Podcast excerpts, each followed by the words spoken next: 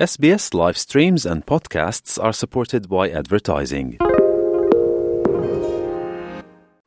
Estás escuchando SBS en español.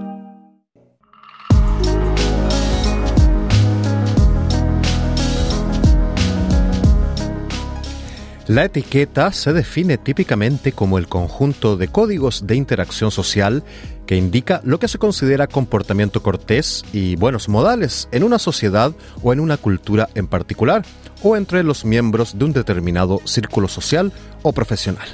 Entonces, ¿cuáles son las claves de la etiqueta australiana? Nuestra compañera Esther Lozano nos trae el siguiente informe. Pues siendo una de las naciones más multiculturales de la Tierra, Australia presenta una cultura única y unas reglas de etiqueta que fusionan la naturaleza diversa de nuestra población. Si bien algunos aspectos de lo que se considera buena etiqueta en Australia se pueden identificar fácilmente, también hay muchas reglas no escritas sobre lo que se considera educado, apropiado o grosero. Amanda King es la fundadora de la Australian Finishing School. Ella enseña a personas de todos los orígenes culturales lo que constituye una conducta aceptable en el contexto australiano. La etiqueta tiene que ver con cómo nos portamos y las reglas de convivencia en la sociedad. Tener buena etiqueta se reduce a seguir unos principios simples, principalmente relacionados con nuestra apariencia y cómo nos comportamos, ya que eso es lo que forma nuestra imagen. Sin embargo, King dice que en Australia la buena etiqueta depende de su entorno y circunstancias específicas. Nos dimos cuenta de que estar en Australia nos coloca en una situación un tanto peculiar. Demográfica y culturalmente, representamos una mezcla de influencias de todo el mundo. Así que, aunque tenemos el inglés como base, también incorporamos elementos culturales europeos y americanos. Somos una combinación única que abarca diversas identidades, siendo parte de un todo global. Nuestra educación abarca todas las facetas distintas, provenientes de diversas partes del mundo. Enseñamos no solo lo que se dice abiertamente, sino también lo que se espera socialmente. Y aunque puede llevar tiempo y práctica para que los inmigrantes recién llegados aprendan lo que se debe y no se debe hacer para tener un comportamiento cortés en Australia, hay una manera muy importante para comenzar, y eso es evitar hacer ciertas preguntas que se consideran inapropiadas o tabú. Amanda King lo explica. Las preguntas incómodas suelen girar en torno a asuntos personales que preferimos evitar, especialmente cuando estamos con personas que no conocemos bien. Esto incluye temas como el estado civil, las finanzas, las creencias religiosas y la política. La gente busca puntos en común para establecer conexiones, por lo que es mejor optar por conversaciones sobre otros temas, en lugar de hacer preguntas demasiado personales que podrían resultar ofensivas. Dado que cada cultura tiene un estándar diferente de lo que se considera apropiado o inapropiado, hemos preguntado a algunos migrantes a largo plazo dónde creen que se encuentran las trampas de la etiqueta. Winmas Yu es originario de Hong Kong y él ha vivido en Australia durante 10 años, así nos cuenta él. Un ejemplo sería, como nosotros tenemos padres o abuelos que nos dicen, deberías comer más o deberías comer menos porque te ves gordo o te ves delgado. Pero cuando llegué a Australia, me di cuenta de que algunas personas pueden tomarlo de manera muy personal u ofensiva, por lo que realmente no les gusta que comente sobre la forma de su cuerpo o incluso cuánto comen. Sana es de Marruecos y ella lleva 15 años en Australia. Dice que ha aprendido que varias preguntas que son aceptables hacer en su contexto cultural se consideran muy groseras en Australia. Si una pareja se casa por más de nueve meses y el bebé no ha llegado, la gente le pregunta, ¿por qué? O le pregunta a la señora, ¿por qué? ¿Hay algún problema? ¿Has visto a un médico? Y creo que esto es muy inapropiado aquí. Fabiola Campbell lleva 18 años en Australia. Ella es originaria de Venezuela y fundó la organización Mujeres Migrantes Profesionales en el 2019.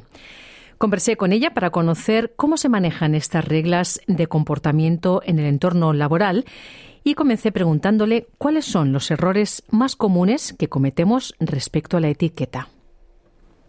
Bueno, yo pienso que mm, hay algunos errores. Eh, uno, que se cometen desde el punto de vista de etiqueta y dos, que se cometen precisamente porque no sabemos cómo em, abordar este proceso.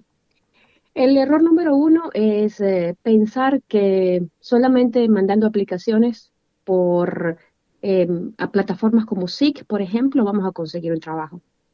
Y mm, eso significa que mucha gente no toma el paso de aventurarse a conocer a otras personas y a formar sus propias redes.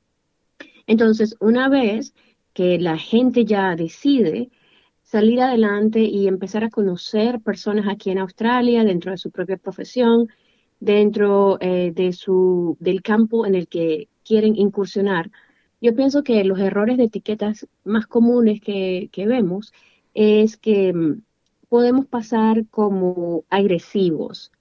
Cuando inglés no es nuestra primera lengua, entonces lo que pasa es que no conocemos bien las partes sutiles del lenguaje, eso que mm, se nos enseñan desde pequeños, de tener buenos modales, de em, hacer inflexiones en algunas palabras, y entonces nos perciben como personas agresivas. Y yo pienso que para evitar esto, oye, si estamos aprendiendo inglés o si nuestro inglés todavía no es muy avanzado, nunca está de más usar las palabras please and thank you. Eh, esto suena muy básico, pero definitivamente puede ser una gran estrategia que nos va a ayudar a abrirnos más puertas. La otra em, regla de etiqueta que yo aconsejo mucho es esperar a, que nos inviten a, por ejemplo, dar una tarjeta de presentación, una tarjeta de negocios. Yo he visto mucha gente que se presenta, hola, soy, yo soy Fabiola, esta aquí, esta es mi tarjeta.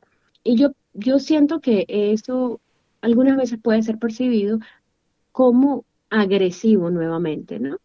Em, es mejor decir, Em, por ejemplo, mostrar interés por la otra persona, aprender acerca de la otra persona, en qué industria trabajas, dónde trabajas, cuánto tiempo tienes, qué haces allí, eh, cuál es tu day-to-day activities, cuál es tu día a día.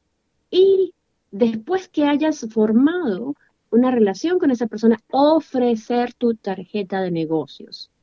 En vez de asumir que todo el mundo quiere tu tarjeta de negocios, porque eso definitivamente no es así.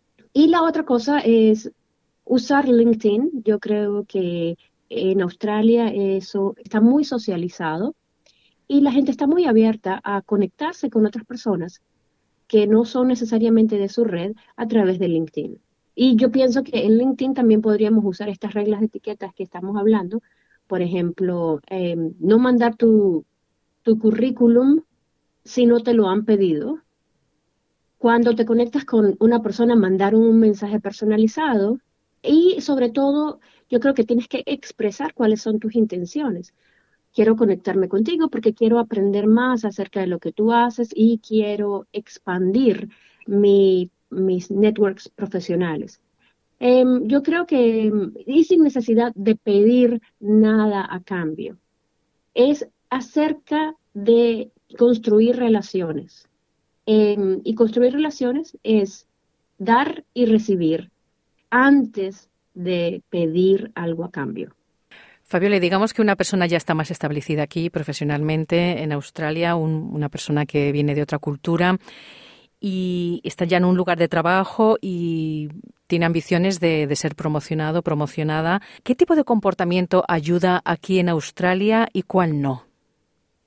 Yo pienso que el comportamiento que definitivamente no ayuda es quedarse uno encerrado en su propia burbuja o en su propio equipo, ¿no? Networking es fundamental, no importa si ya conseguiste tu empleo o si estás buscando empleo, número uno. Em, número dos, el otro error que yo he visto que muchas personas inmigrantes cometen acá es no pedir clarificación por miedo a que eh, la gente interprete que no eres inteligente, que no eres preparado, que no tienes el conocimiento que mm, tú dices tener. Yo lo he visto aquí en el área de recursos humanos, lo he visto con compañeros de trabajo, lo he visto entre jefes y subordinados, que la mejor estrategia que uno puede tener es comunicación abierta. Y comunicación abierta significa pedir feedback acerca de lo que estamos haciendo bien y de lo que podemos mejorar. También entender cuál es la posición estratégica o los, las metas de la organización para la que estamos trabajando y alinear nuestro trabajo con las metas de nuestro jefe, ¿sí? Porque si nosotros hacemos eso, pues nos vamos a hacer notar mucho más y vamos a, a ser percibidos como una persona que está dispuesta a hacer que su equipo gane. Y eso es demasiado valioso. Todos queremos una persona así en nuestro equipo de trabajo. Así que comunicación, iniciativa. Y la última cosa que es muy importante es saber articular el valor que hemos agregado. Siempre durante el año laboral hay oportunidades para reunirnos con nuestros jefes de trabajo y tenemos que demostrar el valor que hemos agregado a, nuestro trabajo. Si ellos no lo perciben, entonces es nuestra responsabilidad que ellos se den cuenta de lo que nosotros hemos hecho. Muy bien, muy interesante. Fabiola Campbell, fundadora de Mujeres Migrantes Profesionales, muchísimas gracias por tus consejos aquí en SBS Audio. Muchísimas gracias a ti, Esther. Dale un like, comparte, comenta. Sigue a SBS Spanish en Facebook.